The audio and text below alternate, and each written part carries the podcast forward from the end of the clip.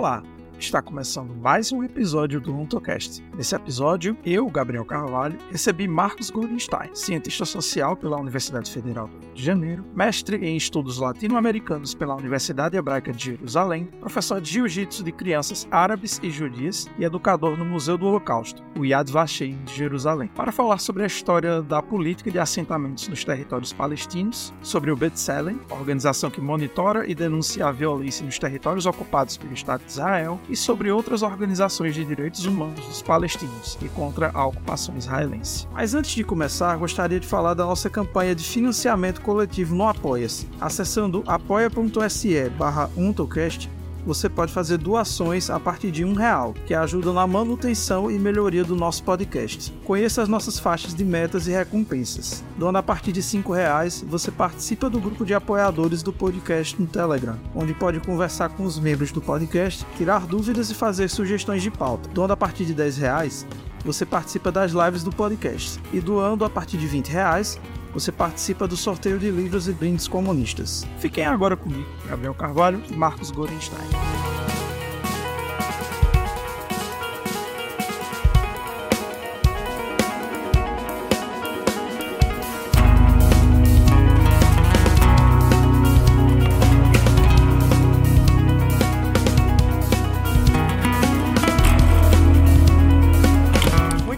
Está começando mais um episódio do AutoCast, seu podcast de divulgação científica e filosófica à luz do marxismo. Para quem está ouvindo o podcast pela primeira vez, eu sou Gabriel Carvalho, sou estudante de Ciências Sociais pela Universidade Federal do Vale do São Francisco. Estou concluindo a minha graduação. Eu produzi uma pesquisa a respeito da dominação temporal do capital na segunda escravidão no Brasil e eu também pesquiso a respeito do antissemitismo moderno. E o nosso convidado de hoje é o Marcos Gorenstein. Marcos, pode se apresentar para os nossos ouvintes.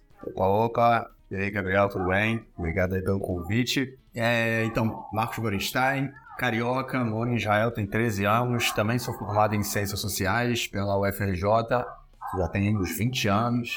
É, é, enfim, estudei também um pouco da. Estudei na Universidade Hebraica aqui de Jerusalém, fiz um curso de mestrado, e durante esse período aqui em Israel, é, tive sempre tentando atuar em relação ao projetos mais em relação ao conflito palestino-israelense e durante muito tempo tive também, eu sou professor de jiu-jitsu também, isso é uma das minhas ocupações aqui, eu dou aula de jiu-jitsu e sou também é, educador no Museu do Holocausto, Yad Vashem, em Jerusalém. E, é, enfim, e também trabalhei durante muito tempo com jiu-jitsu, num projeto que eu dava aula para crianças árabes e judias. É, ao mesmo tempo, trabalhei também com crianças é, dos territórios ocupados, com a, com a ideia de tentar criar pontes entre eles através do esporte, né, através do jiu-jitsu. É mais, mais ou menos o que, eu, o que eu fiz por aqui durante esse período. Excelente, Marcos. Eu convidei o Marcos aqui hoje para a gente falar a respeito de organizações judaicas em Israel que tratam da questão dos direitos humanos dos palestinos, em particular de uma organização muito importante que é o B'Tselem, mas a gente vai acabar tocando também em outras organizações nesse sentido. Então, Marcos, eu queria que tu começasse fazendo para a gente uma breve contextualização sobre a Bethlehem e como foi também que começou a política dos assentamentos em Israel, que o Bethlehem monitora. Então, vamos começar então pela questão dos assentamentos. Né? É, os assentamentos começam é,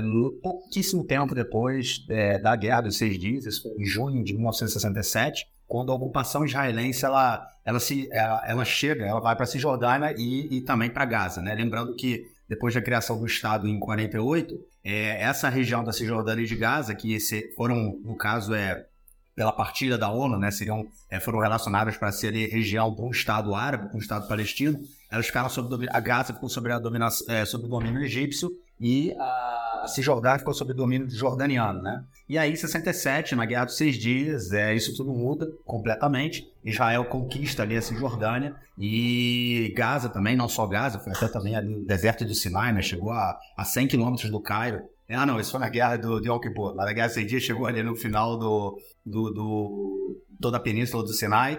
É, na Guerra do Yom Kippur aqui avançou mais, mas enfim. É, E logo, imediatamente após né, a, a ocupação, da, o início da ocupação israelense da Cisjordânia, é, a, a construção dos assentamentos começou. Né? Eles começaram a criar, é, ou já tinha um movimento de colonos organizado, é, movimento né, ideológico com a ideia de você é, continuar a colonização da terra de Israel. Né? E aí tem uma questão muito interessante da gente entender essa diferença entre a terra de Israel e o Estado de Israel.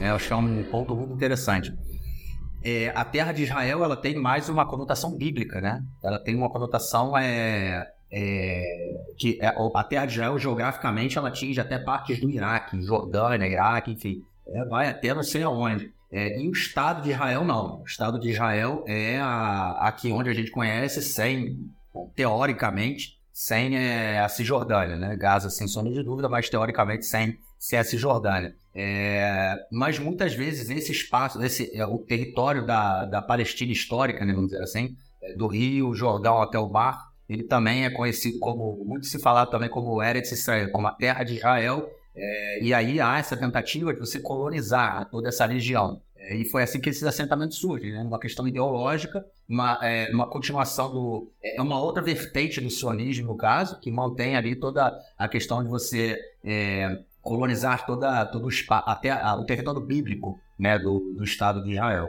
é, da terra de Israel. E aí eles começam com essa, com essa colonização ainda, né, na, no, no, mesmo, tipo, no mesmo ano já começaram a colonização. E como é que essa colonização ela, ela, ela vai começar? É, é, é, era claro né, para o governo israelense que, de acordo com a legislação internacional, eles não podiam fazer colonizações, é, não podiam transferir civis para o território ocupado. Né? Isso é crime de guerra. Então, aos poucos, eles foram é, construindo bases militares, é, eles foram deixando, né, é, é construindo pequenas bases militares e colonizando, colocando dentro daquelas bases militares assim, trabalhadores que iam construir a base ou que iam manter a região. E acabaram que os, os trabalhadores ficavam ali, obviamente, aquilo ali é, se tornava a casa deles e as propriedades foram, foram crescendo. Isso foram os primeiros assentamentos. E depois você tem toda a mudança da legislação, né? você tem toda uma busca, é, é, não uma mudança da legislação, você tem uma busca pela legislação é, para poder saber de que terra você pode se apropriar e de que terra você não pode se apropriar. E isso também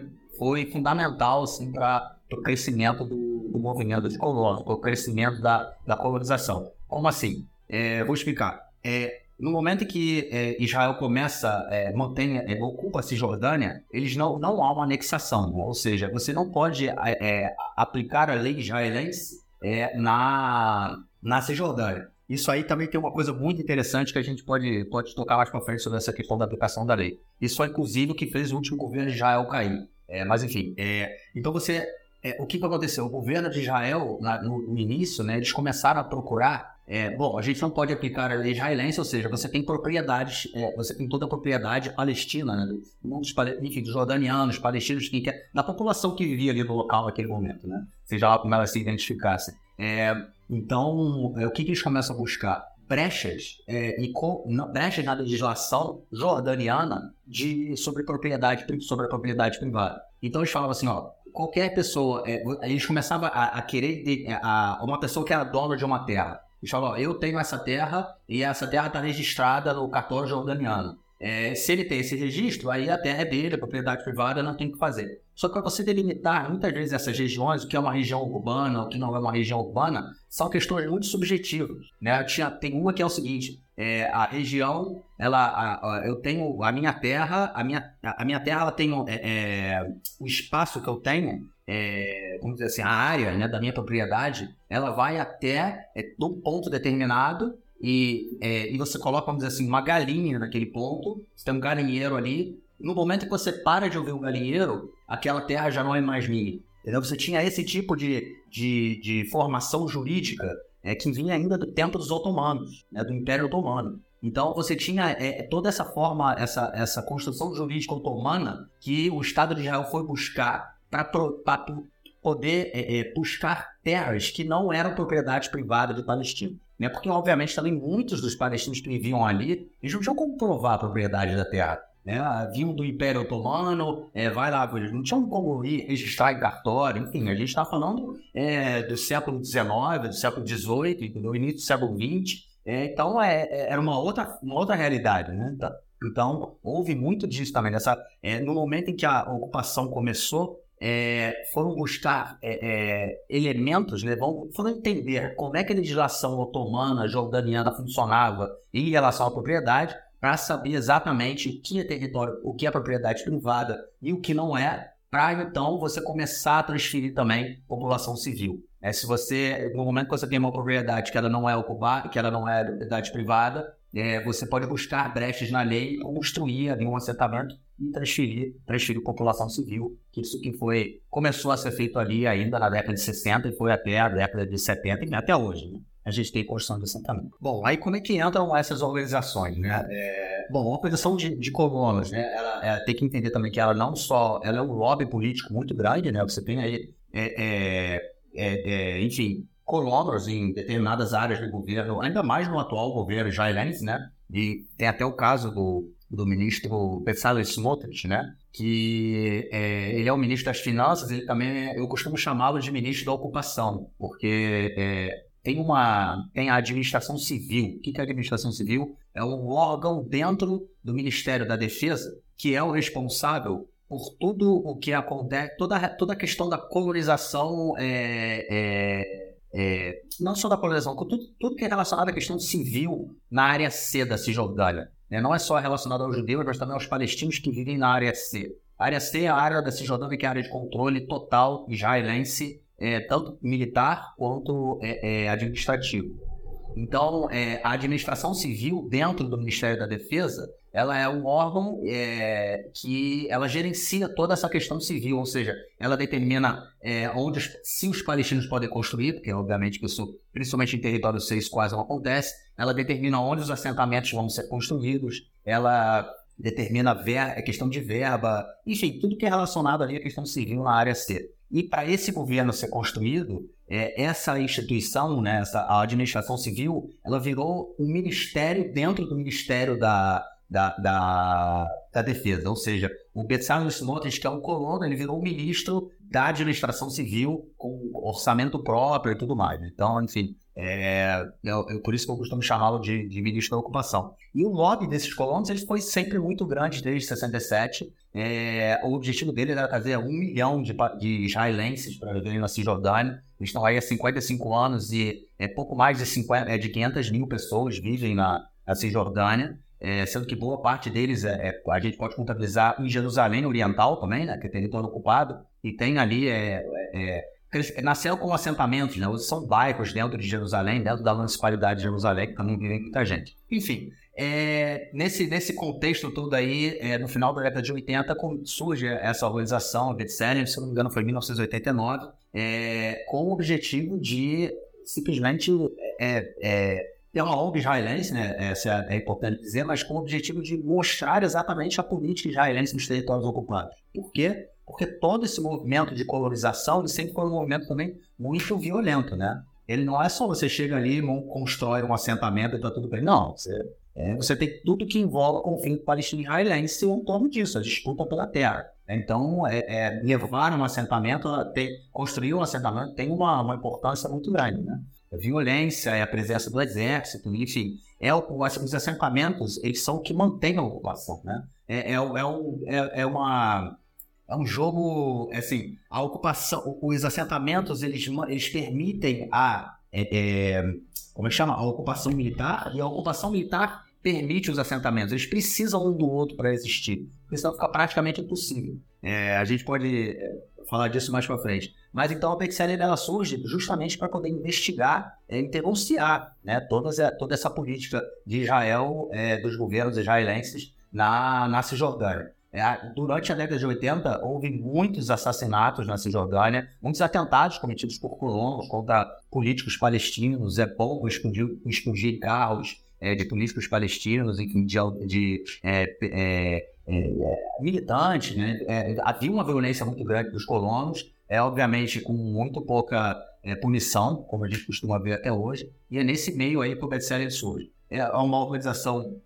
israelense, porém com total é, é lá que a gente fala, é, é, total é participação, né? É de palestinos. Como é que isso funciona? Muitas vezes, né, hoje, boa parte da, da do best-seller né, é assim é, que, que eles fazem, eles distribuem câmeras né, para os palestinos, é, justamente para que eles possam fazer a, a, a, os vídeos né, de tudo que acontece. É, e depois eles recebem é, esses vídeos de volta, obviamente também que há muita conversa, é, eles vão e ajudam, é, eles, depois que há, quando há ataque dos colonos, enfim, palestinos que têm propriedade roubada, é, expropriada, eles também dá uma ajuda, encaminha os palestinos para outras organizações israelenses que também fazem todo um acompanhamento jurídico e, enfim, para tentar reaver a terra e tudo mais. Então o ele surge com essa ideia, que você é, denunciar a, a, a, ocupação israelense nos territórios ocupados do ponto de vista, tanto do ponto de vista dos palestinos, né? como os palestinos viam aquilo tudo ali através dos vídeos, através das câmeras.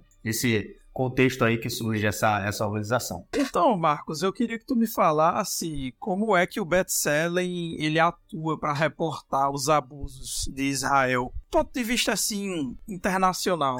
De que forma é que essas informações, essas denúncias colhidas pelo Bethselen chegam aos olhos do público, né? Tanto nacional, Israel, quanto internacional. É, vamos começar pelo público daqui. é, qualquer é, é, muito difícil você ser de esquerda aqui em Israel, né?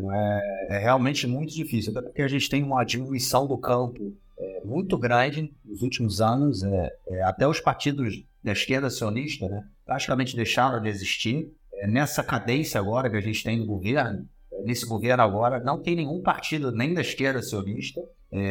o partido mais à esquerda que tem é o Hadash, né, o Partido Comunista, que está junto da correu junto com o outro partido árabe o Partido Comunista é majoritariamente árabe, né? É, e correu junto com uma lista com outro partido árabe e tal, e eles são é a única representação da esquerda, é, e aí não sionista, né? É, no parlamento israelense. Então é muito difícil você ter, é, é, é, ter, tomar essa posição aqui, né? Até porque nos últimos anos também houve uma criminalização muito grande da esquerda. É traidor, é, é, small é, é fedorento, né? Tipo, assim que chama.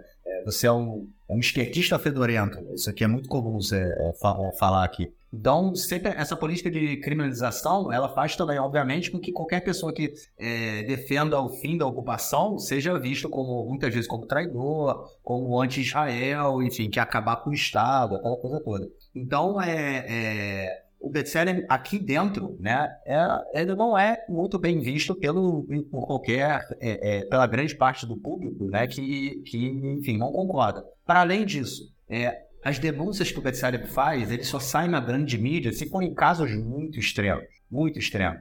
É, senão, é, não vai falar disso, é tipo um corriqueiro, mais do mesmo, entendeu? Então eles não falam. Agora, na agenda internacional, é, para fora da, daqui, isso tem uma, uma um impacto muito maior. É, por quê? Porque, é, primeiro que tanto o Betselium como outro, é, a grande maioria das organizações de direitos humanos israelenses, elas recebem também é, muito apoio financeiro da, do, movimento, do movimento judaico é, progressista nos Estados Unidos chamado J Street. E o J Street, ele também tem lobby né, no governo, no, no, na política americana como um todo, então eles fazem chegar é, as denúncias né, no, no governo americano, enfim, fazem a denúncia correr. É não só isso, né? É, a BCL também tem apoio do Parlamento Europeu, da União Europeia, então é, eles têm uma, uma, é, uma visibilidade externa internacional muito grande. E eles são algo muito reconhecido, muito reconhecido. Inclusive em 2016, se eu não me engano, acho que em 2016, é,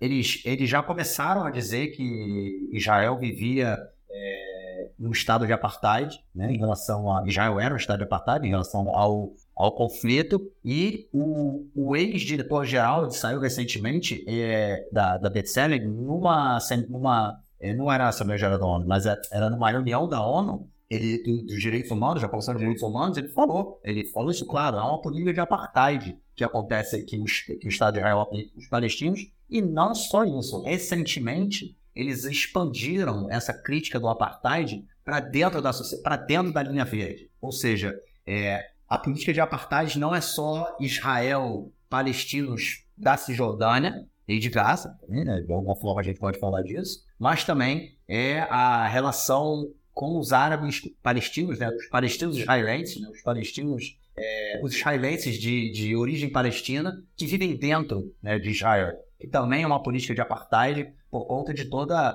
a marginalização que essa parcela da população israelense sofre desde a criação do Estado. Então, é, a gente tem é, para dentro daqui, né, como acontece com todas as, as organizações de direitos humanos, né, para dentro de Israel, é, é, muito pouco visto pelo público, mais mesmo pelo público progressista, e muitas vezes até pelo público progressista é difícil é, aceitar que, o, que, o que essas organizações falam, é, mas para o exterior, né, eles conseguem ter uma visibilidade grande, conseguem é, denunciar, é, é, enfim, o apartheid israelense da Cisjordânia. Com toda certeza. Inclusive, falando assim meio ampassando, né? É estranho que se tenha toda essa ojeriza pela esquerda em Israel, mas assim, não é como se a esquerda não tivesse uma grande parcela de ojeriza popular todo mundo, na verdade, né? Mas se você quiser falar, assim, antes da gente passar para o próximo ponto, mais um pouco sobre a razão pela qual se torce o nariz para a esquerda, algumas pessoas podem dizer que é por conta dos resultados, por exemplo, da guerra de Yom Kippur, né? Que é quando a esquerda começa a ter um declínio mais agudo dentro de Israel apesar da guerra de não ter sido vencida, mas foi um desastre militar para Israel. Mas a gente sabe que não se trata apenas disso. Se você quiser falar rapidamente sobre por que é que se tem essa ojeriza à esquerda de Israel, acho que seria interessante para os nossos ouvintes. Eu acho que assim, é, a sociedade israelense é uma, é, é uma sociedade muito radical. É, a política israelense é uma política muito radical, né? porque eu acho que isso tem muito a ver com sobrevivência, com, com a forma como o Estado foi criado, com o que aconteceu com boa parte do povo judeu pouco tempo antes, menos de uma década antes do Estado ser criado. Isso tudo tem influência né? de como é, as coisas se desenvolvem aqui, como as coisas é, é, aconteceram aqui. Né? Eu acho que isso tudo é. Enfim, a gente sabe que a história é, é constante, né? Vai presente é fruto do passado. Então, eu acho que é, isso aconteceu aqui também. Eu acho que é, é, importante a gente ter isso em mente. Então, assim, desde muito cedo havia uma divisão entre direita e esquerda aqui em Israel é, muito grande e com um ódio, né? ou, assim, a palavra ódio, enfim, uma rivalidade muito grande, muito grande. É, é, no início eles se acusavam, parte, é, enfim, houve casos de um acusando o outro de é, colaborador de nazista, é, Teve o caso aí dos movimentos do, do grupo paramilitar de direita é, que queria trazer, bom, é, trazer armamento para Israel, né, para Palestina na época, e o, o, o Gurion não deixou, né, explodiu o navio deles, o Atalé, né, enfim, uma série de, de questões aí que já, já tem uma rivalidade da esquerda e da direita muito radical há muito tempo. E a, a presença da esquerda, como você falou, né, é, até a década de 70, hegemônica na, na política israelense. Né? É, a esquerda volta ao poder, né? Na década de 90, é, é, depois ainda né, da, da, saída, que a, a Golda Meir sai do governo, o Begin entra, em 77 a esquerda volta, o Urabi faz o acordo de paz, quer dizer, busca fazer o acordo de paz com, com os palestinos. Na década de 90, eu acho que ali começa a ter é, essa crise muito grande, né? porque ali, no momento do acordo de paz, a gente vê essa radicalização total que aconteceu na época em que o Rabin, né, o então primeiro-ministro, foi é, nas passeatas da direita, ele é, é tinha cartazes do Rabin com a farda da SS nazista, é, é, fotos dele com o bigode do Hitler, enfim, caixão dele, toda a incitação contra a esquerda. Né? A gente vê isso, via muito isso naquele período de ordem. É, o assassinato do Rabin, acho que é um ponto ali né, gigante, foi morto, não foi morto por um terrorista palestino, como um terrorista judeu incitado pela extrema-direita religiosa radical de Hebron, né, de Hebron, da cidade de Hebron, que também ali eu posso falar com um, pouco, um pouquinho mais de, de, propriedade, porque foi ali onde eu fiz o, esse trabalho com os palestinos. Eu dei aula para palestinos de que vivem na parte é, israelense de Hebron. Depois a gente pode entrar nesse, nesse parênteses aí mais para frente se você quiser, porque é realmente muito interessante. Ali foi a primeira vez que eu tive a. Me deparei realmente com o que, que é apartheid. Mas é assim, de você. de, de embrulhar o estômago. Assim, impressionante. É, mas enfim, já tinha essa radicalização muito grande, né? É, você tem também depois, é, é, depois do assassinato do Rádio, aí você tem essa divisão completamente, até porque era uma questão do acordo de paz, né, é, que fazia a paz com os palestinos ou não. E aí eu acho que de, de, acaba de ver qualquer possibilidade de você tentar construir uma, é, uma aproximação. Você ainda teve no, no futuro, enfim, centro-esquerda, com a direita que foi um pouco mais o centro, foi o caso do Ariel Sharon, justamente quando eles saíram da faixa de Gaza, né? Que ele buscou ir um pouco mais para o centro, para o centro, para buscar partidos da, também da, da centro-esquerda, enfim. É, eu acho que ali ainda tinha alguma coisa, mas depois, é, principalmente com a entrada do Bibi, é, em 2009, quando ele volta ao poder, é, a gente tem o início ali de começa a incitação total contra a esquerda. É, e aí acabou de vez. Acho que isso foi só a criminalização realmente da esquerda é, até, até os dias de hoje, até que a gente chega no momento que, é, como já falei né, muitas vezes, é, é, defender essas minhas posições, ainda mais nos dias de hoje, né, que a gente está passando por essa guerra, é muito, é muito, tem gente sendo presa aqui por falar o que eu estou falando. É, então é, não muita gente, mas já tem alguns casos as pessoas foram foram chamadas para ir para a delegacia para prestar depoimento, algumas foram presas, é, foram soltas depois, mas enfim, é, não é muito é, não, não é muito do mainstream né, falar isso aqui hoje em dia. É, eu acho que essa criminalização chegou nesse alvo. Com certeza. E acho que isso passa por um acirramento que é natural dos nacionalismos e como você está falando, se tem esse radicalismo dentro de Israel, sem dúvida um, um radicalismo que se trata de ideais de nacionalismo e como todo nacionalismo, na minha opinião, a meu ver, não sei se você concorda comigo, mas todo nacionalismo ele vai em maior ou menor medida produzir essas excrescências chauvinistas, né, que produzem efeitos nefastos e violências não só para fora, né, para o grande outro desses ideais de nação, mas até mesmo internamente, como a gente está vendo agora, desses casos de violência, inclusive antissemita, para dentro da própria comunidade, não só contra a esquerda, contra judeus não sionistas em Israel, mas até mesmo de diferentes correntes e etnias judaicas em sociedades israelense que são uma coisa pouco falada. Eu ouço muito companheiros judeus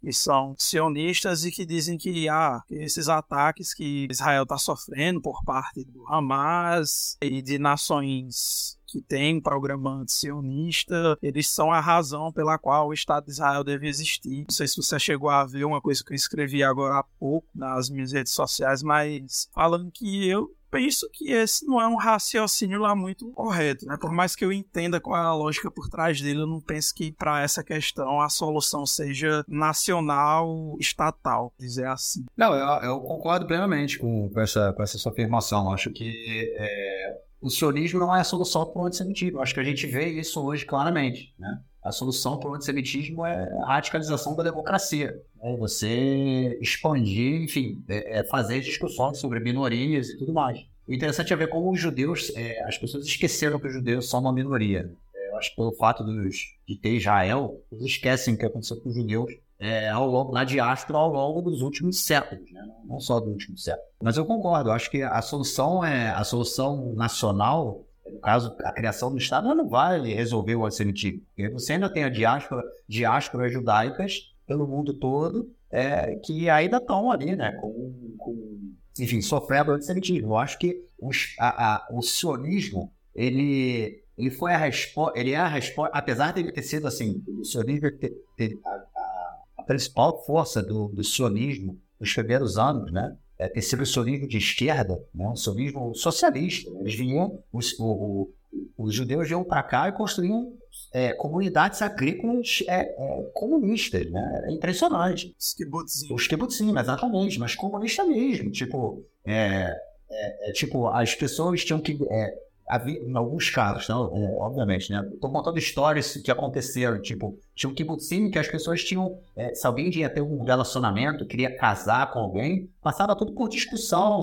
que era uma discussão coletiva, é, se aquilo ali era permitido, se o kibbutz podia fazer aquilo não podia, quando alguém queria estudar fora do kibbutz, passava uma discussão coletiva, ou seja, era, sempre, era uma, eu acho que era até muito enfim, é, tinham coisas que não precisavam passar pela discussão coletiva, eles passavam, mas era uma. Era, era, o sionismo no início foi dominado pelas correntes da esquerda. Né? E eu acho que foi uma. uma a sionismo é uma solução que eles encontraram é, para os judeus europeus naquele momento é, para dar conta né, dessa ânsia de autonomia e de independência né, que os judeus naquele momento não tinham na Europa. Né, os judeus, como, enfim, final do século XIX, quando o sionismo é, é, surge, os judeus já eram perseguidos na Europa, já vinha pogrom é, é, contra os judeus, principalmente na Europa Oriental. Né, os judeus já eram uma população, era uma minoria grande né, na Polônia, no início do século é, no meados do, antes da, da, Segunda Guerra Mundial, é, os judeus eram 10% da população, muita gente, né?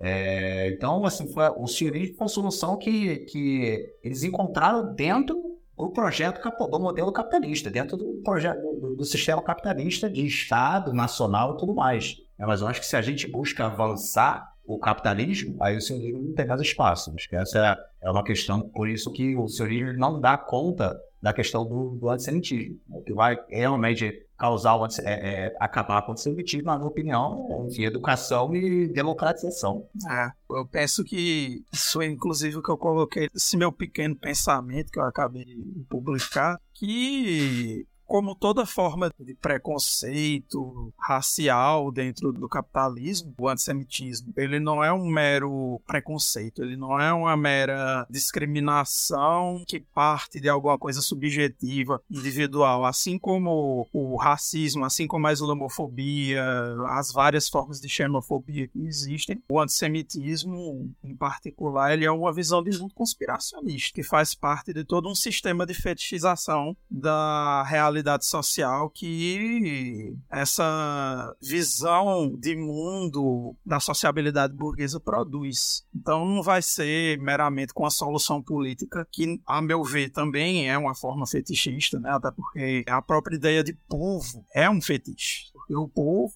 é uma ideia abstrata que ignora uma série de particularidades que a gente vê, que produz essas contradições, como a gente tem dentro da própria sociedade israelense e tem várias comunidades nacionais. Eu acho que a, a sociedade israelense, nesse caso que você está colocando, na questão do povo, eu acho que é um exemplo fantástico, né? Porque é, pelo fato de realmente ser um, enfim, o país que ele foi criado há 75 anos atrás, né? É, obviamente já existia uma população judaica na, na, na Palestina otomana, né? minoria, mas existia uma população judaica, cerca de 10, 15% da população no final do Império Otomano. É, mas o Estado de Israel é formado basicamente é, por imigrantes judeus, né, que vêm tanto da Europa, e aí, tanto da Europa até 1948, né, até o início da, da, até, até a guerra de independência, né, até no momento em que o Estado é, é declarado. É, a maioria dos judeus que vieram até aquele momento eram os judeus que vieram da Europa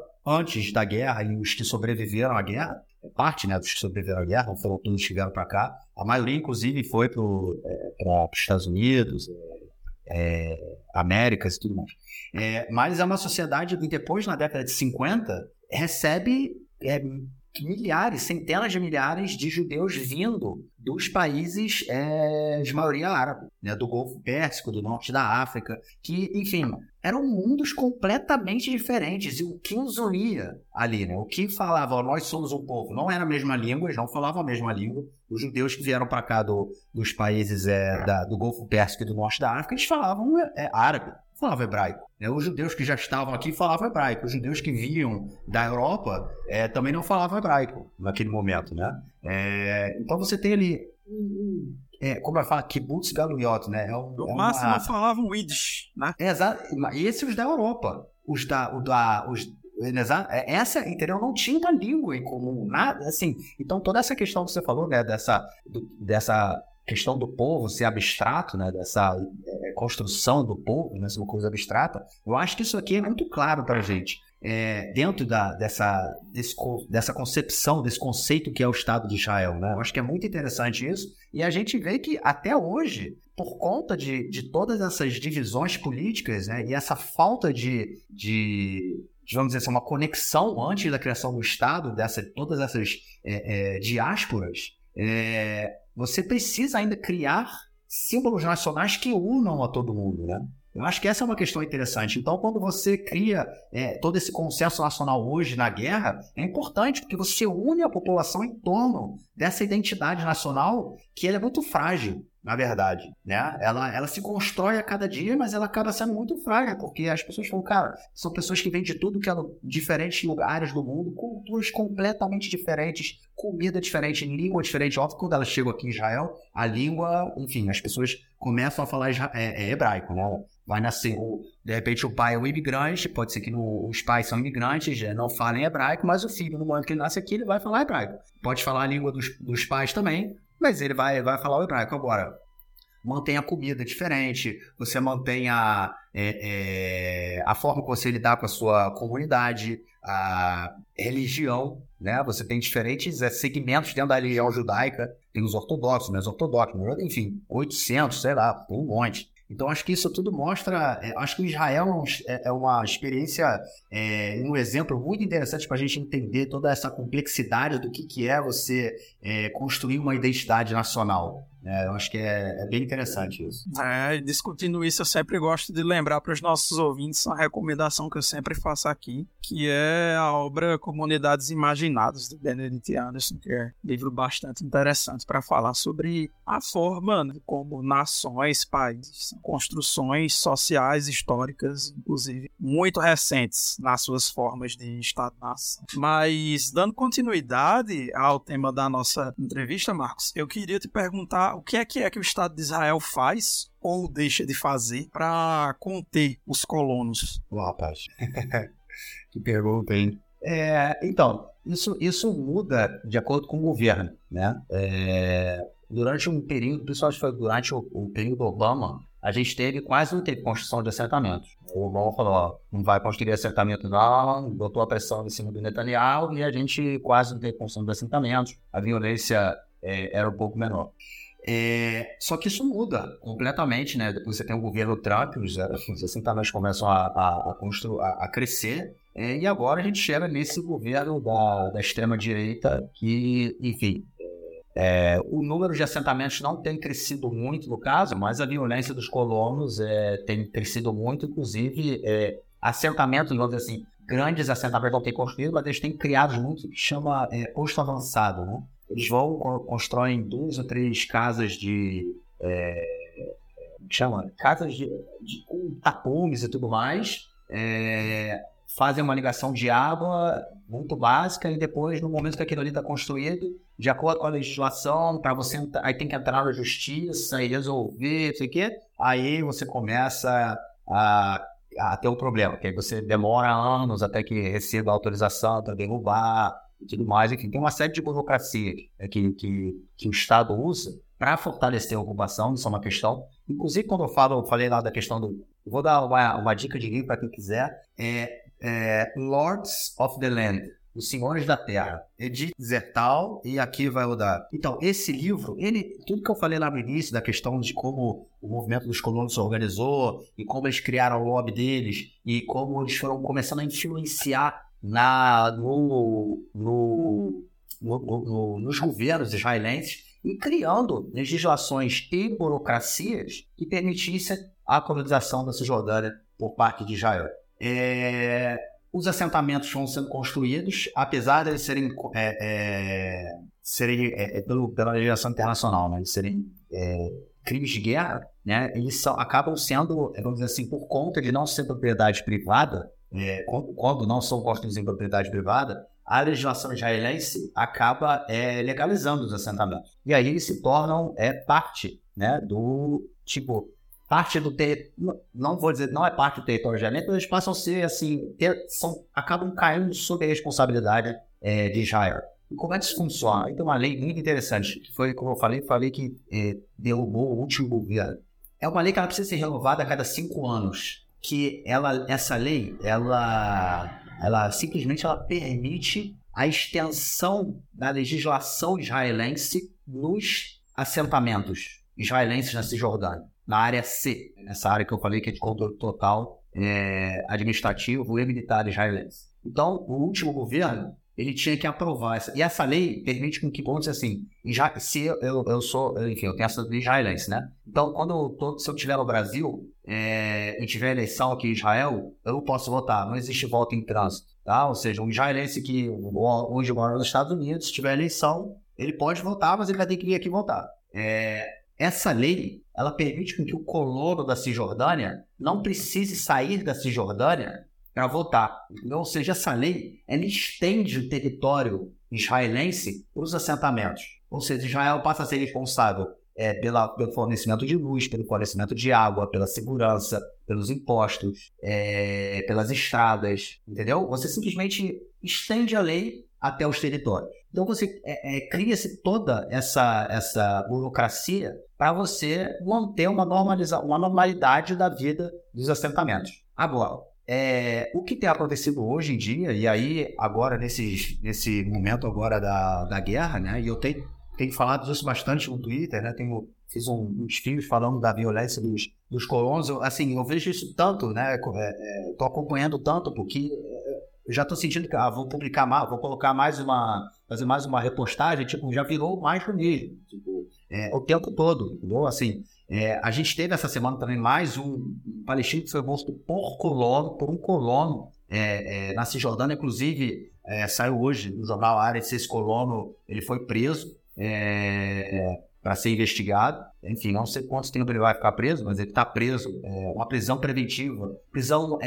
administrativa, na verdade. Uma prisão que ele não precisa ser, ele não, ele não vai ser informado por que está sendo preso. Ele está simplesmente sendo preso por quatro meses. É, isso acontece muito com os palestinos. Você tem centenas de palestinos em, em prisão é, é, administrativa. É, e hoje, o que acontece na, na Cisjordânia, é que a gente tem, está acontecendo hoje, nesse momento agora, como a gente fala, uma limpeza étnica na Cisjordânia. Né? Você tem mais de mil palestinos já tiveram que deixar suas propriedades, aí são palestinos que vivem em, é, em pequenos vilarejos, são muitos beduínos que têm ali seus, é, é, suas cabras, enfim, e vivem em, é, com, as suas família, com a sua família mais próxima, em uma pequena colônia no meio do deserto, é, e os colonos da, da, da região é, simplesmente estão expulsando essa galera, é, ameaçando fisicamente, como eu falei, o cara foi morto ontem,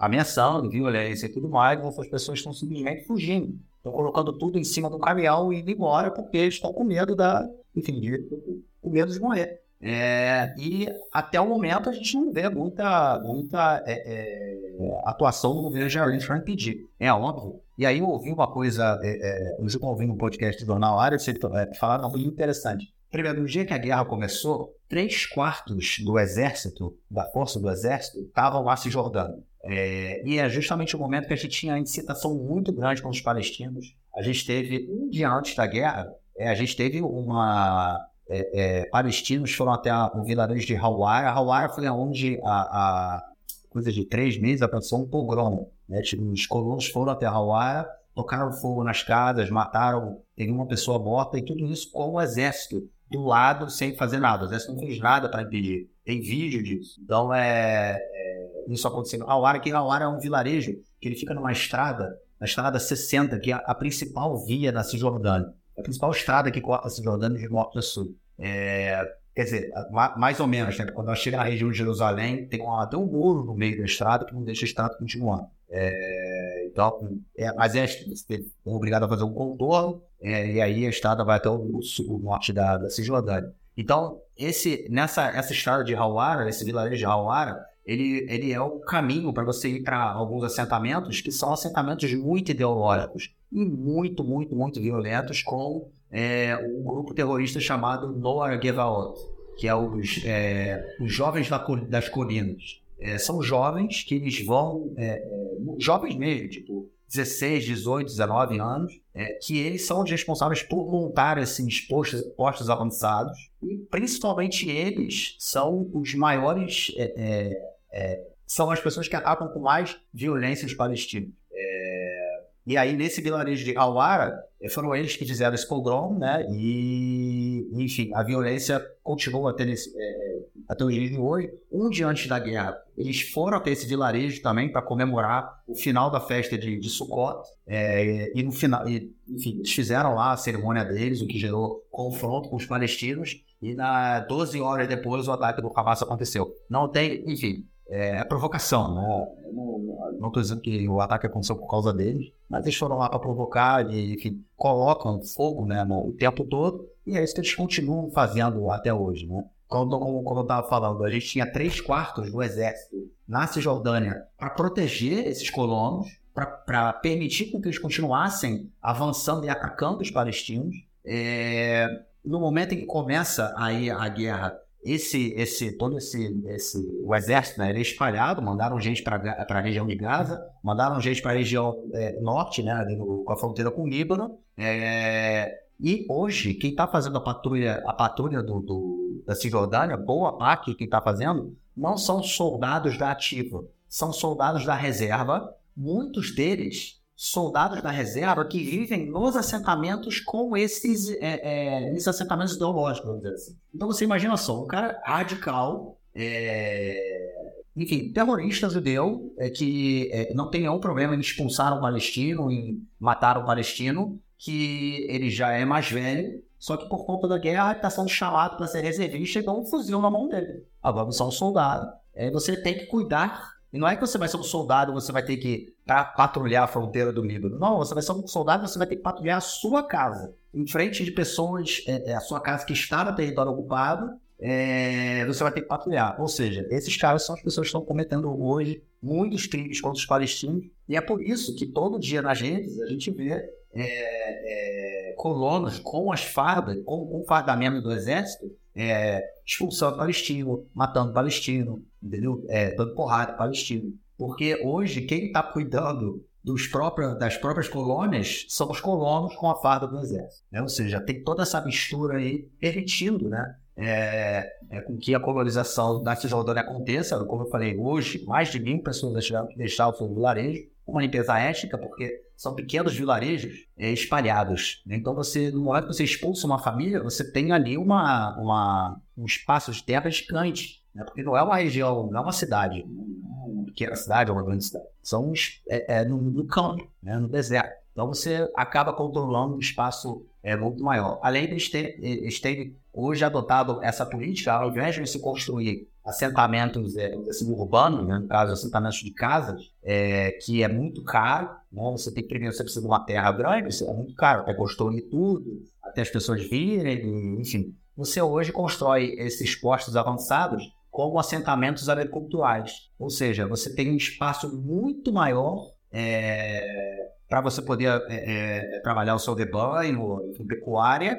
é, mas tem um custo muito mais baixo. Você não precisa construir absolutamente nada. Então é, é assim que o Estado de Israel hoje, o governo de Israel hoje, ele. E aí lembrando, o, cara responsável por tudo isso é o Smotrich, que é o ministro da ocupação, que recebe, tem verba para isso tudo, né? Então você tem, é, é assim que o Estado, né, ele acaba ter, impedindo, é, como, como foi a pergunta que você fez, né? É, é, o Estado não faz absolutamente nada hoje para impedir o avanço dos colonos e permite, né, assim, com o apoio do Exército, com o apoio da polícia, a cometer essas atrocidades aí que eles estão cometendo. Então, Marcos, como você falou, a sociedade israelense ela é muito polarizada politicamente. Acho que polarizada não é a palavra certa, porque ela tá com a janela de Overton muito mais escancarada para a direita, na verdade é, com essa radicalização da parte dos reacionários. É claro que uma organização como o B'Tselem vai receber muitos ataques. E eu queria que você falasse um pouco sobre a natureza dos ataques que o B'Tselem recebe dentro e fora de Israel. Então, fora de Israel, é assim, é, assim, é dentro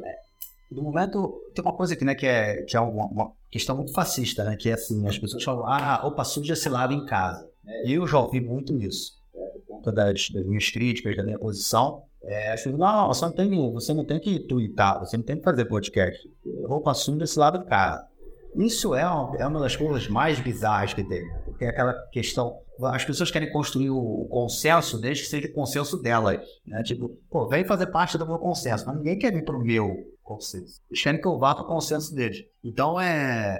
é, é assim, quando esses vídeos, né, o, as, as denúncias do best-seller, né, sai na, na, na, para as comunidades judaicas no mundo afora, eu acho que essas são as principais críticas, mas eu não sei até que ponto é, isso tem uma força. Eu acho que nos Estados Unidos isso pode ter uma força muito grande, até porque a gente vê também as comunidades judaicas no parte, a comunidade judaica dos Estados Unidos é tão diversa, né, tão é, complexa de se entender, mas a gente vê um crescimento muito grande é, é, dentro da, de setores da comunidade judaica do antisionismo muito forte. Né? Eu acho que o Besselen ele tem ali uma, pode ter, sem sombra de dúvida, um apoio, uma, uma, como chama? uma influência muito grande nisso, né? É, agora, a questão da violência, os ataques, eles são sempre deslegitimando e com a, a, a, a ideia de você chamar de traidores, que a pessoa não tem que estar aqui, vai para Gaza, isso é uma coisa assim que é, é, é, muito, é um ataque muito comum a quem defende direitos humanos. Se quer falar de direitos humanos, vai para Gaza, então.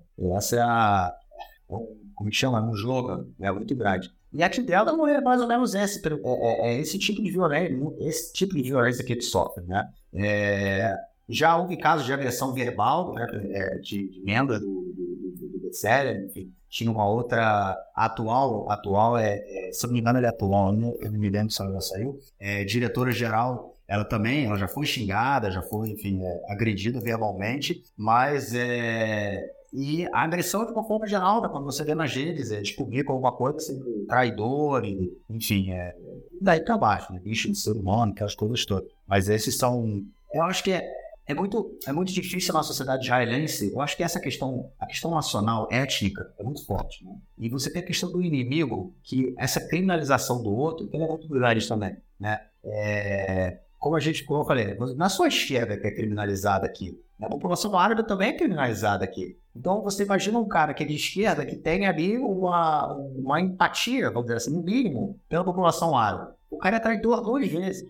Ele é traidor porque ele quer, ele é a favor da, da vamos dizer assim, né, da criação dos estados, do Estado binacional. Então ele não é judeu, então ele é até isso. Essa é uma, é uma, é uma da, da, das, da, das agressões. Você perde seu status de judeu, inclusive. O Bibi, inclusive, é, já, já falou, a esquerda esqueceu o que é ser judeu. Por quê? A esquerda fala em paz, fala, sei lá, dois estados, entendeu? Então, é, esse é o tipo de ataque que, que as pessoas, que, que a BTCL acaba sofrendo também. Essa deslegitima, de, deslegitimização é, da, do, do, militante, de uma forma geral, da própria entidade. Querer desacreditar tudo que eles fazem, então até propaganda palestina, que, enfim, que é, é tudo mentira, né, aquela coisa toda.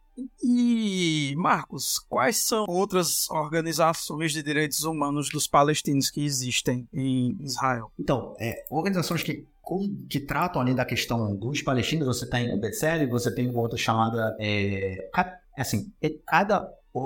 Várias organizações. As organizações elas acabam é, atuando em campos diferentes, né? Então você tem a BCL que, que faz essa denúncia de uma forma é, muito muito forte, né? Denúncia do que vem acontecendo. Você tem, mas eles atuam em várias áreas. Eles falam da violência, eles falam da, da violência do exército contra os palestinos, eles falam da, de prisão, eles falam não só dos assentamentos, eles falam da, da ocupação como um todo. Não é só a colonização da Cisjordânia, da ocupação como um todo. E agora você tem ONGs que, como a Keren Navot, também é uma ONG é, israelense que atua nos territórios, que ela também é, ela ela trata mais da questão da, da colonização, entendeu? Onde está sendo construídos os assentamentos, é, enfim, é, as, é, quando o governo pretende passar é, é, legislação para a construção de assentamentos, a mesma coisa com o Shalom Marchand, que é a organização Paz Agora, eles também fazem uma série de, de é, atividades nesse sentido, né? É, de monitoramento da questão dos assentamentos, tanto na Cisjordânia quanto em Jerusalém Oriental também. Eles tinham, há muito tempo atrás, um blog que eu acompanhava, isso tem muitos anos, é, e já estava desatualizado naquela época, não sei se, se eles atualizaram, que dava para acompanhar a questão da colonização judaica em Jerusalém Oriental, né, o que também é interessante, até porque ele está em Jerusalém, é outra história. É, então você tem todas essas as ONGs, elas vão, você tem ONGs que elas ajudam os palestinos a entrarem na justiça é, para reaver suas terras, caso elas sejam construídas em, caso os assentamentos sejam construídos em propriedades privadas. É, ou o exército determina que uma, uma propriedade ela virou zona de fogo, zona de tiro, zona de treinamento, não sei como é que eles chamam. Então, a, a organização vai lá e entra na justiça para reaver a, a, propriedade. Então, cada organização ela acaba é, é, trabalhando em áreas diferentes. Eu tenho, por exemplo, uma outra que é a Combatente pela Paz, que foi uma organização criada durante a Segunda Intifada, é, na época, por ex-soldados israelenses e militantes palestinos que começaram a conversar e falaram, beleza, então vamos parar de, vamos deixar as armas e vamos começar a conversar. E aí se criou essa, essa, essa organização que ela não é israelense, ela é binacional. É uma, é uma organização é, binacional que tem, é, é assim, é, seus participantes é, palestinos, são participantes israelenses, que fazem encontros. Inclusive, tem uma outra, tem uma outra organização irmã que chama é, Fórum dos Parentes Ilutados. É, ou seja, as pessoas que perdem né, seus parentes é, no conflito, né, ou serão palestinos, palestinos mortos é, pelo, pelo exército de Israel, ou cidadãos israelenses que morrem é, em ataques palestinos, é, as famílias conversam, as famílias é, compartilham o seu luto.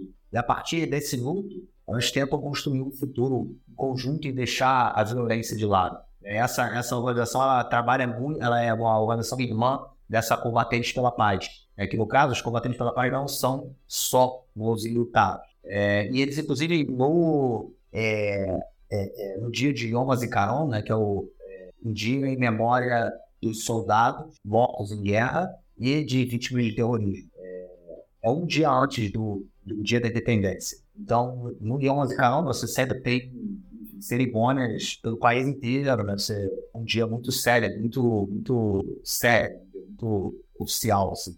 Então, é, eles, esse movimento, o Fórum das Famílias Lutadas, eles fazem a maior cerimônia do dia de é, dia da dia da lembrança, né, dia de Yom HaZikaron, aqui em Israel com cerca de 10 mil pessoas em Tel Aviv, né? não, não, acontece no território, geralmente acontece em Tel Aviv, né? é a cidade mais liberal, é, e é no parque, 10 mil pessoas, é a maioria esmagadora judeu, né? É, vão a esse evento para ouvir o que os, os, judeus e os palestinos têm a dizer é, de seus parentes que e tudo mais, e uma, uma, palavra de esperança.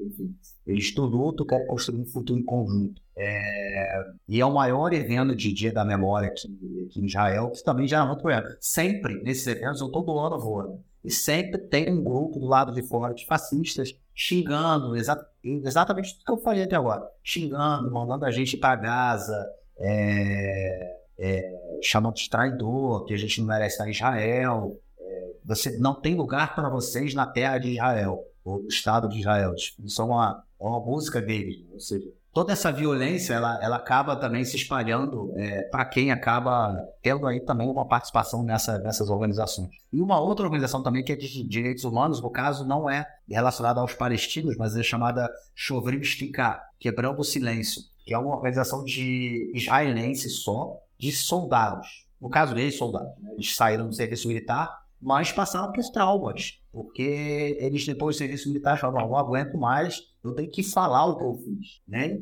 Vários casos de perseguição a palestinos, de humilhação a palestinos, é, espancamento e tudo mais. E a, a, própria sociedade israelense, ela, ela reluta a, a, a reconhecer isso. Né? E aí tem aquela falácia, né, que assim, dá, dá arrepio toda vez que eu ouço, e inclusive o Netanyahu, no depoimento, na, na, na entrevista coletiva que ele deu dois dias atrás, ele falou isso. O exército de Israel é o exército mais é, ético do mundo, né? É, dá até arrepio quando eu ouço isso. Sim, é de uma uma picaretagem assim. Pô, é muito picareta, né? Picareta mesmo.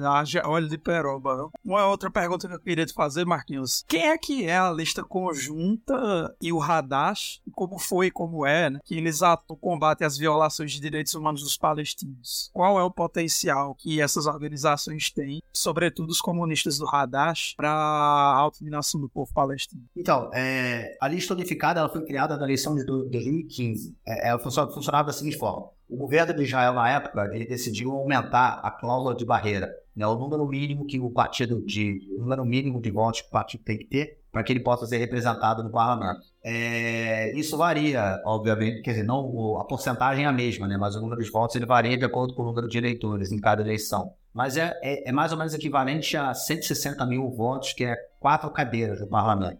É, precisa, é, são 3,25%, se não me engano, é, a cláusula de barreira. É, e aí, quando o governo é, passou essa lei aumentando a cláusula de barreira, qual era o objetivo deles? Impedir que os partidos árabes participassem do parlamento. Né? Porque os partidos árabes de maioria árabe, eleitorado majoritariamente árabe, é, eles é, concorriam sozinhos e dificilmente eles dividem o mesmo público, né? porque o eleitorado é majoritariamente árabe, então eles acabam dividindo ali cerca de é, 24%, 23% do, do, dos eleitores. É, lembrando que a eleição, não, o, voto não é obrigatório.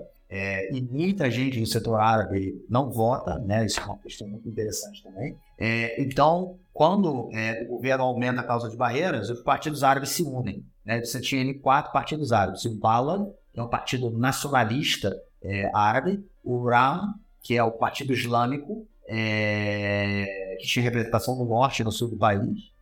Você tem o Tal, que é um partido é, nacional, é, ele é um partido, vamos dizer assim, um partido liberal mais, nacional, mais palestino. É um partido que ele é um nacionalista palestino, mas não é, ele não é a favor de. Eles hoje eles aceitam também a questão dos dois estados, vamos dizer assim. Apesar da identidade palestina ser uma questão muito forte para eles, tem o Ahmad Tib, é o líder do partido, assim, é ele é fantástico, um dos maiores deputados que esse país já teve. É, enfim, é interessante. E o Partido Comunista, né, o Hadash. É, o Hadash, na verdade, ele surge como uma frente de partido, frente de movimento de esquerda. É, o MAC, que era o Flag da Comunista, que era o Partido Comunista, ele entra né, na, na, no Hadash, só que acaba hegemonizando o Hadash, porque ele era um partido orgânico, os outros eram movimentos sociais, e enfim, os movimentos acabam se esvaziando, e o ah, não, não era o único não era, tinha outros partidos, mas enfim, o Hadash era mais forte e ele acabou hegemonizando ali a, a frente, né? É, significa, é, em hebraico significa novo, mas também é Hazita Democrata Vestiglion, que é a frente pela democracia e igualdade. É, e o Hadash hoje é basicamente o Partido Comunista. Então, em 2005, eles entraram, eles, é, é, concorreram juntos, tiveram 15 votos, 15 é, cadeiras foi a maior é, votação da é, é, maior representatividade da, da população árabe de Israel na história. Foram 15 cadeiras, são 12% do parlamento. É bastante coisa. É, então, enfim, foi um número bem expressivo, e todos os partidos tiveram, né, foram bem representados. É, e depois eles foram se, se esvaziando, até, quer dizer, concorreram juntos, apesar de não conseguiram manter esses 15 votos, 15 cadeiras, até que nas últimas eleições, né, a gente passou agora, nos últimos anos, aí, por cinco rodadas de eleição, a lista se desmantelou completamente. É, o Partido RAM, né, que é o partido da, da é, é, Irmandade Muçulmana, não é a Irmandade Muçulmana, desculpa, Partido Islâmico, desculpa, isso é um erro grave, mas é o Partido Islâmico. Eles, é, eles é, é, é resolveram, inclusive, apoiar o último governo, que não era o governo Biden, mas era o governo da direita, e falaram, ó, a lista unificada sempre fica na, na oposição, vocês não aceitam discutir, vocês não aceitam discutir com ninguém é, nenhum partido sionista, então, mas vocês, por conta disso, vocês não trazem nenhum benefício para a população palestina. É, então, a gente, a nossa, a nossa estratégia agora é participar, é, é debater com o governo para que a gente possa trazer é, benefícios para a população palestina, ou seja, uma visão bem pragmática da política. Né? E aí, nesse momento, a lista unificada se desmantelou, porque os outros três partidos eles se recusavam a, ter, a assumir essa postura é, e aí, na última eleição, é, o partido Bala, né, que é o nacionalista é, palestino, ele foi meio que excluído da, da lista unificada. O Urano já tinha saído, o partido Bala dele foi meio que excluído, e a lista unificada, no caso, parou de ser chamada lista unificada, mas concorreram juntos o TAL e o Partido Comunista. E aí eles têm ali a, a representação, três cadeiras, são quatro cadeiras, passaram ali com o mínimo da tal para eles. É, na luta diária, é, enfim, é, acaba sendo, primeiro, porque a grande, pelo fato da grande maioria dos deputados é, serem árabes, né, acaba tendo a mesma política de, de criminalização. É, eles não, é, não, não, tem, não conseguem sair da bolha né, da sociedade árabe. Não há uma. Porque eu acho que também. Eu não sei nem se a gente pode dizer que é culpa dele, acho que não é questão de culpa dele, né? Não há uma. É, na política partidária, não há uma tentativa de construção de um partido árabe judaico, um partido palestino judaico, partido israelense, se chamar isso, é o palestino árabe, o partido palestino judaico, é, que avance para a construção de uma sociedade igualitária. É, você não tem isso. Você acaba esbarrando sempre na questão do sionismo. Né? Esse é, é, é, o ponto. E, e, esse para é o futuro. Né? Se a esquerda, de alguma forma, quer sobreviver aqui, é fundamental você criar um partido árabe judaico. Fundamental. Sei até quando você vai ser é, é, as próximas eleições, você vai poder, não sei se isso sai. É, mas, é, e acaba sendo que tanto o Partido Comunista quanto o Partido Unitário acabam tendo uma influência muito pequena né, nas transformações na sociedade e tudo mais. O que duas coisas muito interessantes que aconteceram, quer dizer, enfim, um dos membros do Partido Comunista, é, é, é, esqueci o nome dele, que era o representante judaico do Partido Comunista do Parlamento. Ah, me fugiu o nome dele agora, peraí, peraí, peraí. É, Dov Hanin. Ele é sensacional. Ele saiu da política e falou: não, Eu não, é, ele participou de duas ou três cadências. Ele falou: eu não, não é mais. Enfim, não está funcionando para mim. Eu tenho que voltar para o campo. E ele voltou para o movimento social. Ele foi trabalhar no movimento social, um movimento social que surgiu aqui há uns 5, 6 anos também, chamado On Bear. É tipo a tradução para o inglês é standing together. Eu nunca consegui traduzir isso para o português. É tipo, é, vamos dizer assim, é caminhando Caminhando junto. Standing, é, você, é, standing é parado, né? Mas enfim, eu acho que em português, acho que a... a de pé juntos. A, é, de pé juntos, vamos dizer assim, de pé juntos. É, acho que é aí. É, é, esse movimento é muito, muito, muito legal. É um movimento árabe judaico que atua em todas as áreas da sociedade. Eles têm é, a sua ala que trabalha na, é, no conflito palestino-israelense, eles têm a, o setorial, né, vamos dizer assim, é, LGBTQIA+, eles têm o setorial de, é, de, da população etíope, eles têm é, o setorial que trabalha é, é, com movimentos sindicais, movimentos trabalhadores, enfim, eles atuam em diversas, diversas áreas é, e o Dov Hanim foi trabalhar nesse movimento. Ele, ele inclusive, ele tem um podcast para dentro dessa, desse movimento. E eu achei isso fantástico. O cara fala, irmão, eu quero fazer revolução, então volto para as massas. Né? Fico aqui no parlamento. E o, o, atual líder do Hadash, o líder do Hadash é sempre, é sempre um deputado árabe. O Dov Hanim, ele era o representante judaico, né? Que sempre também isso é importante. Hoje o Hadash tem outro representante judaico. Apesar de, do, dos eleitores judeus do Hadash não elegerem nenhum deputado. Eu não acredito que é, é, tenho mais 39 de 1999 judeus que, somados a mim, votem por Haddad. Eu não sei, eu não sei se tem, mas enfim. Eu não sei se nós judeus somos capazes de eleger um deputado dentro do Partido Comunista. Mas o Partido Comunista sempre tem um deputado judeu. É, e o Dolph Hanin era o representante. Agora o outro chamado Ofer Cassis. É, Cassif. É, e é, recentemente o atual líder do, do Hadash, o Ayman Oder, ele anunciou que ele vai sair da política também. É, não sei se ele vai voltar para o movimento, o que ele vai fazer, mas é uma pena muito grande. Eu coloquei um vídeo dele é, há dois ou três dias no, no Twitter, que ele estava na cidade é, palestina de Kfar Qassem, que fica do lado de cá da fronteira, dentro de Israel, é, Kfar Qassem. E em 56 teve um, um massacre em Kfar Qassem, é, onde 39 palestinos foram mortos pela polícia de fronteira. É, teve um, tinha um toque de recolher e esses palestinos eles estavam trabalhando. Eles não sabiam o toque de recolher. Não tinha internet naquela época, né? É, ainda mais em 56 aqui, não era que não tinha internet, você não tinha telefone em tudo que era lugar, você não, 56 era meio que caótico aqui a situação.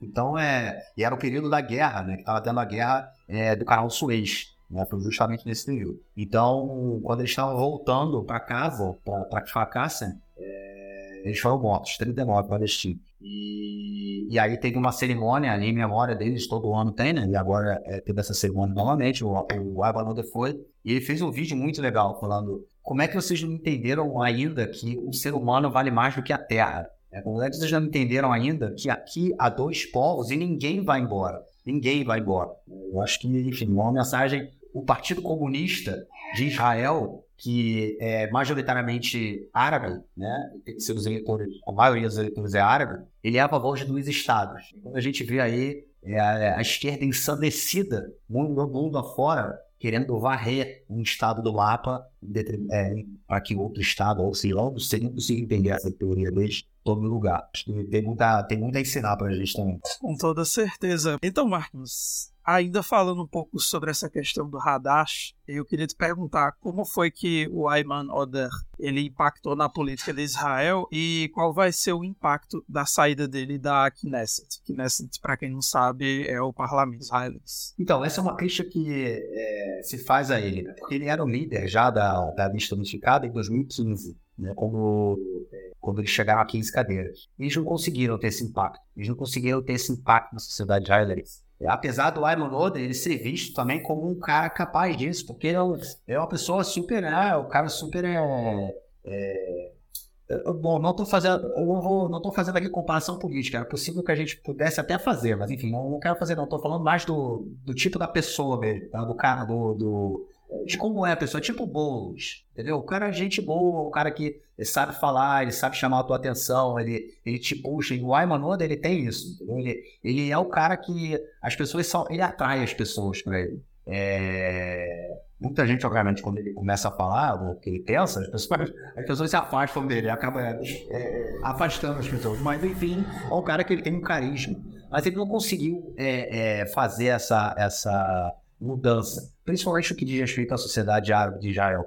E isso é um motivo também pela queda. Porque, assim, a sociedade palestina que vive aqui em Israel, ela sempre foi, desde a criação do Estado, é, você teve partidos árabes é, aqui. Tá? Durante os primeiros 18 anos do Estado, a população palestina ela viveu sob um governo militar. Mas eles tinham direito a voto. Tá? Eles tinham, assim, tinham um problema de é, transitar, direito de ir vir. Por exemplo, o que aconteceu em Fracasso, em 56, é oito anos depois da criação do Estado. Então você tinha essa, você tinha uma série de, de restrições. Né? A população palestina era vista como uma quinta coluna. Né? No caso de guerras, podiam se levantar dentro do Estado de Israel e, enfim, geraria o caos total. É, então, o, o, o, mas desde o início você tinha partidos árabes que eles participavam, inclusive, do governo. Eles eram membros do governo, eles eram votavam com o governo, votavam com o Ben Gurion, né, que na época era o ministro, do Partido Trabalhista, não, na época não era trabalhista, enfim, é, é, votavam com, com o Ben Gurion, mas nunca eram ministros, não, eram, não, não assumiam ministérios, tá? É, até porque isso não caía bem nem para eles, enquanto palestinos, e muito, bem, muito menos para o também. Não queria ter ali palestinos no seu governo. Mas eles apoiavam, eram partidos satélites, né? partidos que fechavam ali com o governo. Recebiam dinheiro, obviamente, né? mas fechavam com o governo para dar uma legitimidade à população palestina é, residente em Israel. Só que o, o, a população palestina, obviamente, ela sempre foi muito relutante com essa chamada democracia israelense. Né? Ele nunca quis fazer parte disso, ela nunca se sentiu representado, porque afinal de contas é o Estado dos judeus.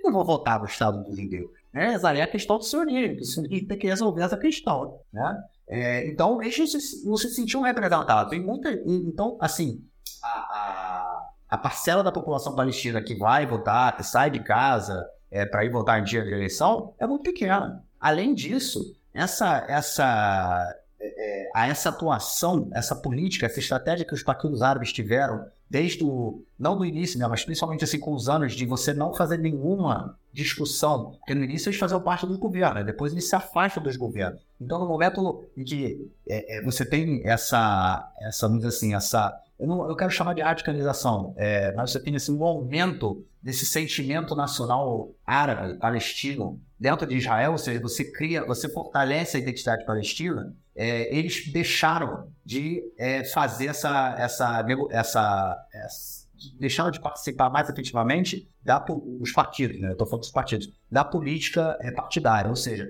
eles eram eleitos, mas ficavam sempre na oposição. Até que o Rama resolve quebrar isso recentemente. Ou seja, todos esses anos que eles ficaram na oposição, eles não conseguiam fazer nada. Eles eram oposição, é, discriminados, ninguém queria fazer governo com os árabes, até hoje. É um problema sério. É um problema sério você ter árabes, é, partidos árabes dentro do governo. Nenhum partido sionista quer isso. Nenhum partido sionista quer isso. Quando o último governo colocou o Ram, o Ram ele não entrou para o governo, mas ele, é, é, ele, ele era parte da coalizão, mas não era parte do governo. É, e era um problema. Eles falaram, não, a gente, os partidos sionistas de direita, eles falaram, não, a gente não quer ter, não quer que o nosso governo, para existir, ele seja, seja necessário o apoio dos partidos árabes. Não existe isso. Ou seja, os partidos árabes, com essa política de afastamento, nunca conseguiram construir nada, trazer nada é, para a comunidade palestina, para a sociedade palestina residente em Israel, é, e também são criminalizados. Não são, eles não são vistos, não, não querem é, nenhum partido sionista quer que eles sejam parte né, do governo deles. Então a gente tem aí esse problema que faz com que eles realmente não, não tenham uma influência muito grande na, na política é, é nacional. É, infelizmente, né? Porque enfim, são 25, é 25% da população cerca dele. Com toda certeza. Marquinhos, tu tem alguma consideração final a fazer de como é que tu tá vislumbrando esse conflito atual? Quais são os resultados a curto e médio prazo que tu vê para os próximos dias, meses, em relação a toda essa violência que está ocorrendo em Israel, e em especial na faixa de Gaza? É, enfim, prever o futuro é difícil, né? Nós, como marxistas, né, tem problema. Mas, enfim, sentimento, sentimento. É, eu sei, eu tô muito preocupado. Né? Eu acho que, eu acho que não dá pra estar tá diferente. Eu acho que, internamente, a gente tem um governo completamente incapaz de dirigir o país nesse momento. É, a gente teve ontem um caso, né, ontem de madrugada, de sexta para sábado, de sábado para domingo, né, que o primeiro-ministro publicou um post é, é, dizendo que a culpa pelo ataque do Hamas é das forças de segurança, né? se da. No meio da guerra, ele ataca o exército do país, desmoraliza o exército. É, então, enfim, isso me preocupa muito, é, porque é um cara que pode levar à destruição, não sei se é destruição do Estado, mas pode levar um número de mortos é absurdo, que é um, é um responsável que não tem condição de se manter é, de cargo de primeiro-ministro e dirigir o país nessa guerra. É, então, essa é uma, uma preocupação muito grande. E, para além disso, eu acho que é o seguinte: né? a gente está é, todo mundo olhando para Gaza e para o norte, para o Líbano. E é o que está acontecendo hoje na Cisjordânia é o que, é o que pode fazer com que tudo exploda. O exército está conseguindo manter minimamente as coisas sob controle tem tido, tem tido vários mortos na, na Cisjordânia. É, desde o início da guerra, são mais de 100 mortos, se eu não me engano. É, 115 mortos desde o início da guerra. É, sendo que, eu vou falar para você, olha só, só um minutinho. Ó, nove...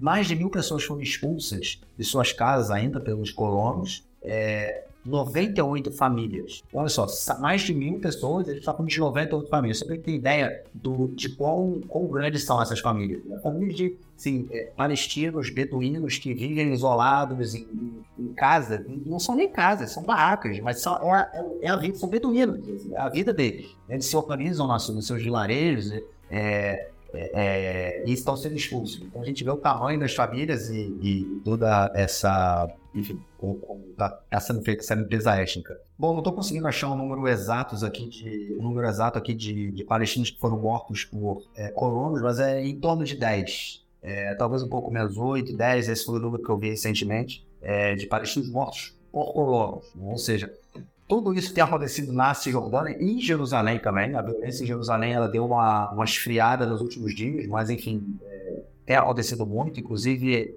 é, palestinos que trabalham em Jerusalém foram agredidos, alguns agredidos pela polícia. Enfim, vi fotos aí essa semana, ontem no jornal saiu, é, no jornal Ares, é, palestino, enfim, que foi espancado pela polícia, foi preso. É, inclusive o Benny Gantz hoje foi na televisão falar isso, né? Falar que, que era contra, denunciar essa, essa agressão aos, árabes de Israel de uma forma geral, até porque houve também uma tentativa de linchamento no sábado em Netânia de estudantes árabes. É, enfim, isso tudo é muito preocupante, porque aqui dentro as coisas estão esquentando, é, até agora estavam frias, né? estão começando a esquentar, a, a, árabes e judeus, é, e a, a, a Cisjordânia tem esse potencial de explodir absolutamente tudo. E se a Cisjordânia explodir, eu acho que se qualquer um deles explodir, se o Líbano explodir, tudo explode, se a Gaza explodir, tudo explode, se a Cisjordânia explodir, tudo explode. E Jerusalém também, Jerusalém é 100%. Se Jerusalém explodir, vai tudo explodir junto. Então é preocupação, né? É minha preocupação, principalmente como eu falei, sabendo que a gente está sendo dirigido por um cara que não tem a mínima condição de dirigir o país nesse momento e devia estar na cadeia, na melhor das hipóteses. É preocupante. Mas é torcer pelo torcer, torcer realmente para que enfim, acabe logo, apesar de ter falado aí, não vai ser uma guerra é, é, custa, né? Eu acho que inclusive daqui a pouco isso vai se tornar parte da, da rotina daqui. Já é parte da rotina. Há três semanas É, eu, voltei a trabalhar, passei a primeira semana da guerra, estava proibido de dar aula. Agora eu voltei a dar aula, é, os meus filhos voltaram para a creche, para a escola. É, enfim, a, rotina está voltando e a guerra continua. Né? Isso é uma coisa também, se você pensar, né, o tamanho de Israel, coisa pequena, eu moro a cerca de 100 quilômetros, menos de 100 quilômetros da faixa de Gaza.